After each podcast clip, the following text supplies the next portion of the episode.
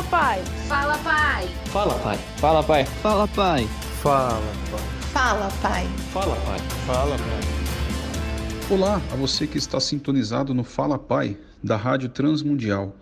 Eu sou Henrique Figueiredo Paixão, seminarista da Igreja Batista Shekinah em Carapicuíba, esposo da Vitória, e estamos à espera da nossa bênção, Miguel Henrique, cuja chegada está prevista para novembro. A convite da RTM, quero falar a respeito da mudança de milhões, que é a preparação para a paternidade.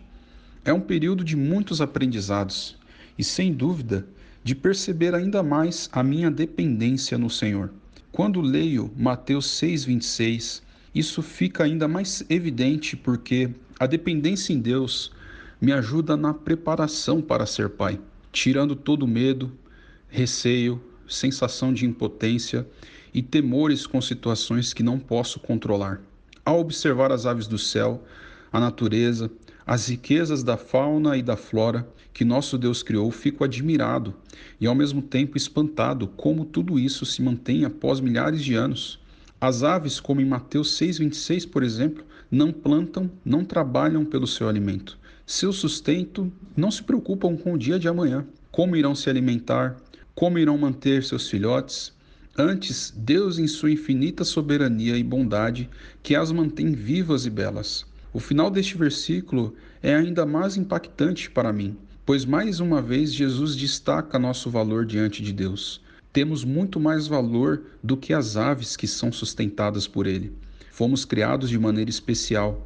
Fomos formados por Suas mãos, do pó da terra. Tivemos o fôlego de vida soprado do próprio Deus. Ele é nosso Criador e sustentador. Sabe o que é melhor para cada um de nós. Uma outra lição que tiro dessa passagem é que nada do que Deus faz é em vão ou sem objetivo. Tudo que ele faz ou permite em nossas vidas é para resultar em amadurecimento, cuidado, aprendizado, para que a cada dia venhamos a ser mais parecidos com Jesus. É muito saudável que tenhamos preocupações como pais, que nos esforcemos ao máximo em nossos trabalhos, mas no final a preocupação não vai sustentar nossos filhos. Deus continua a nos amar e sustentar. Assim, assim também já ama nossos filhos e continuará cuidando deles melhor do que nós, humanos limitados. Foi uma grande alegria falar contigo. Espero que esta reflexão tenha sido útil e te incentive a cada vez mais buscar no Senhor a sua sustentação.